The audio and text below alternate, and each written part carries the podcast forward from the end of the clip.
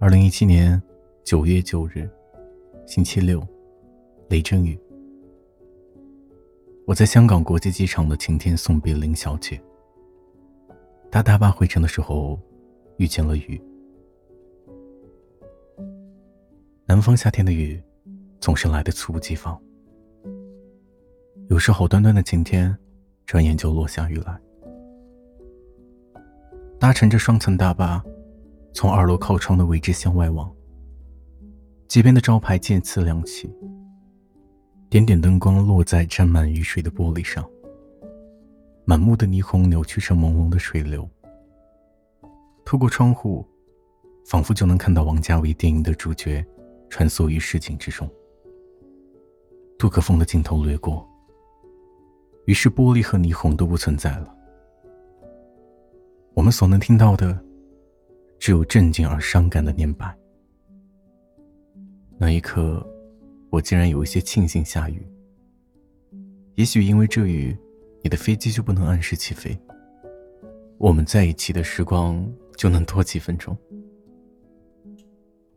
他的飞机没有滞留，我却遭遇了堵车。雨让这座城市的某一个节点瘫痪，于是路上所有的车停了。大巴上的人们向外张望，却没有人说话。雨顺着玻璃流下来，于是，一种极淡的情绪在车上散播开来。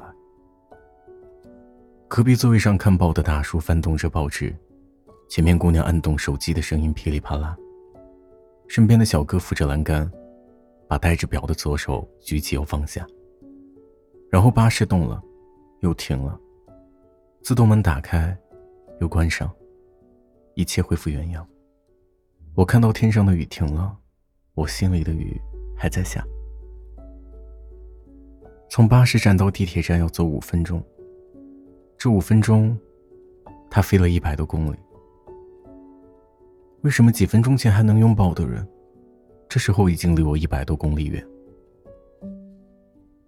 我有时候厌恶极了现代科技。它可以把人在一瞬间拆散，却见不到人们内心的悲欢。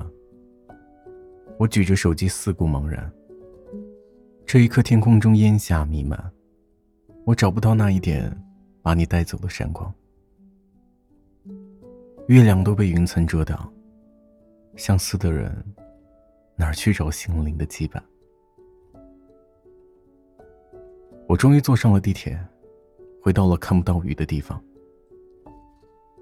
我把手机的屏幕熄灭又点亮，最后任它慢慢暗淡。熟悉的头像会在十几个小时后再度摇晃，而彼时，你我天各一方。幸好我也见过爱丁堡的月亮。那天我和他说了很多话，其中一句是“别让几个月后来的那个女孩感觉孤独”。